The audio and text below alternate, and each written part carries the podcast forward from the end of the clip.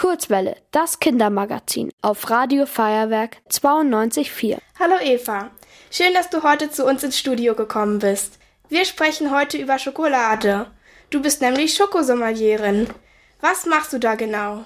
Hallo Frieda, schön, dass ich heute da sein darf. Das ist Schokoladensommelier, da geht's mehr so ums Schokolade beschreiben oder ich bin auch Jurorin bei dem Culinary Institute of Chocolate Tasting und teste Pralinen für die International Chocolate Awards. Und da geht's dann mehr so um das Bewerten, um das Testen.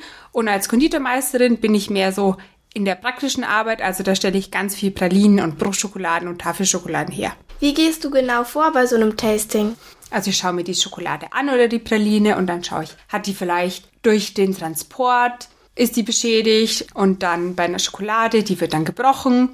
Ob sie so einen Knack hat, dann rieche ich an der Schokolade, dann wird die gegessen. Dann habe ich äh, so ein Computerprogramm, wo ich ganz viele verschiedene Bewertungskriterien durchgehe.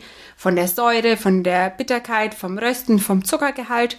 Und da gehe ich alle Punkte durch. Und dann hat man einfach eine Rückmeldung, was man besser machen kann. Und dann kann man sich auch selber verbessern. Und das ist ja auch schön. Okay. Ich esse auch viel und gerne Schokolade. Aber jetzt eigentlich nicht so jeden Tag, obwohl ich das schon gerne, das könnte ich einrichten. Also das könnte ich gern machen. Meine Kinder, die dürfen sich immer als Nachspeise was aussuchen und die essen dann eigentlich jeden Tag mittags zur Nachspeise eine Praline und abends zur Nachspeise eine Praline. Und die freuen sich da auch immer drüber. Das ist schön. Was brauchst du alles, um Schokolade herzustellen? Also als allererstes braucht man natürlich Kakaobohnen. Kakaobohnen wachsen jetzt nicht bei uns, sondern nur rund um den Äquator. Und die werden dann vor Ort fermentiert und getrocknet und dann werden die verschifft und dann kann man die kaufen. Und dann muss man diese Kakaobohnen rösten. Und jetzt kommt natürlich die Frage, was für eine Schokolade möchte ich denn haben? Wenn ich eine Zartbitterschokolade möchte, dann ist eigentlich die einzige Zutat, die ich noch brauche, Zucker. Und wenn ich Milchschokolade machen möchte, dann brauche ich noch Milchpulver.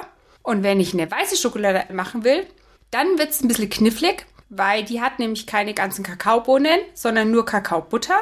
Und da braucht man dann Kakaobutter, Zucker und Milchpulver.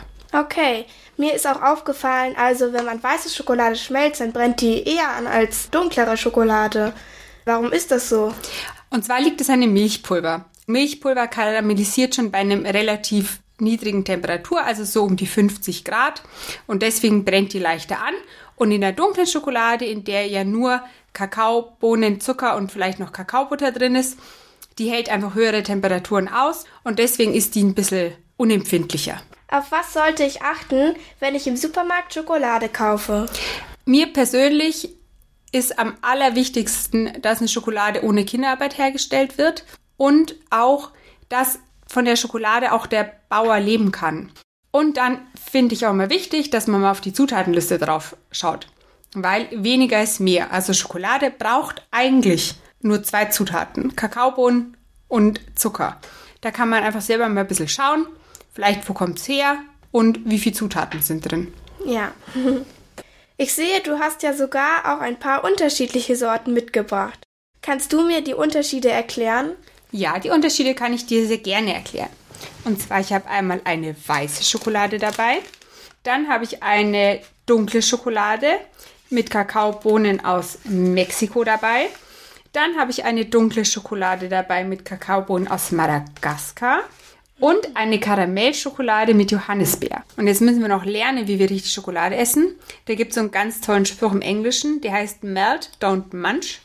Übersetzt, Lutsche nicht kauen, also man darf die Schokolade so ein bisschen zerbeißen mhm. und dann muss man die im Mund schmelzen. Und warum macht man das?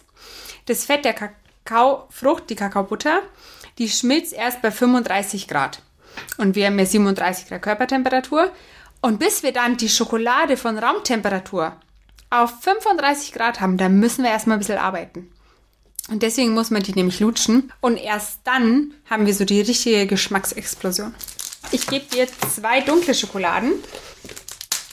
Es ist dasselbe Produkt mit denselben Zutaten aus verschiedenen Gegenden und halt ganz unterschiedlich. Hm. Also ich mag auch irgendwie so das Bittere und ich finde, da ist auch so ein bisschen was Säuerliches drin, aber genau das gefällt mir auch und das mag ich auch an der. Mhm. Also darfst du die mal probieren und die okay. ist eben jetzt gar nicht so sauer, sondern Okay. die ist eben mehr so klassisch schokoladig. Ja, also es schmeckt wie eine klassische Schokolade. Auch so ein bisschen bitter ist dabei, aber das mag ich.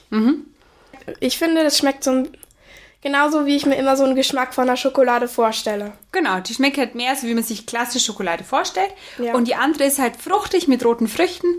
Und das finde ich einfach spannend. Voll cool. Also, so viel über Schokolade habe ich jetzt, be bevor wir das Interview hatten, noch nie irgendwie gehabt. Dann danke, dass du dir Zeit genommen hast für das Interview. Mir hat Spaß gemacht. Danke, dass ich kommen durfte, Frieda. Mir hat es auch viel Spaß gemacht. Vor allem, weil du so super interessiert warst zum Thema Schokolade. Okay, ciao. Ciao. Ihr wollt auch ins Radio? Dann macht mit bei der Kurzwelle. Schreibt einfach eine E-Mail an radio@feuerwerk.de.